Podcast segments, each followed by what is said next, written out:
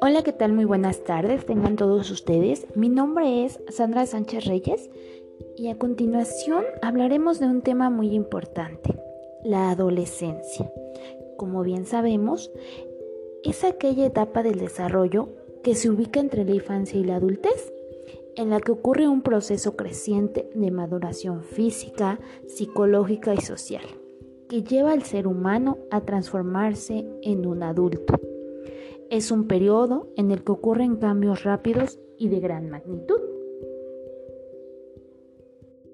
En la adolescencia se manejan tres fases, de las cuales enfatizaremos un poquito más adelante. Acompáñenme preadolescencia, que va de los 10 a los 12 años.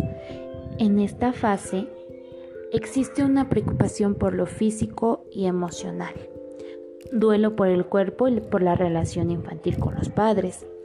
Hay una reestructuración del esquema e imagen corporal, necesidad de compartir problemas con los padres, fuerte autoconciencia de necesidades, en capacidad de evaluar mayores méritos y debilidades. La disciplina se acepta con exigencia de derechos y preocupación por la justicia, curiosidad investigativa, interés por el debate, relaciones grupales con el mismo sexo, movimientos de regresión y avance en la exploración y abandono de la paciencia. Esto es algo por lo que el adolescente o todos los adolescentes pasamos alguna vez. Posteriormente viene la adolescencia inicial. En esta etapa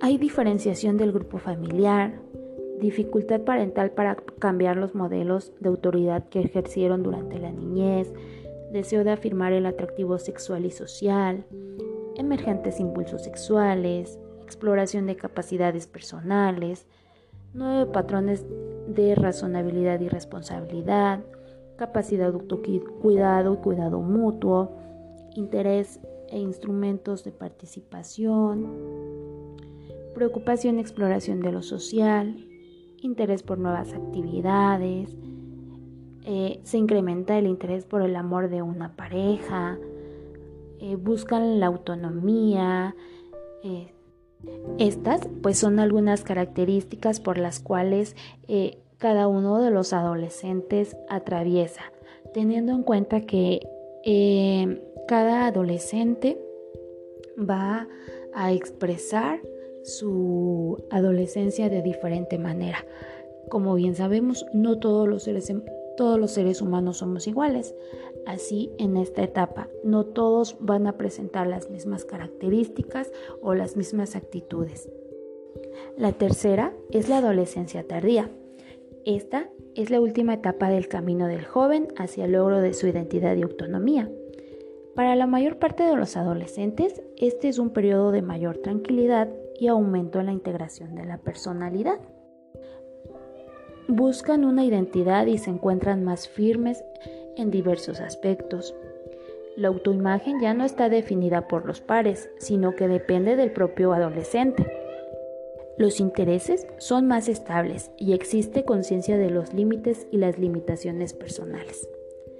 Adquieren aptitud para tomar decisiones en forma independiente y para establecer límites, y se desarrolla habilidad de planificación futura. Existe gran interés en hacer planes para el futuro, buscan una vocación definida.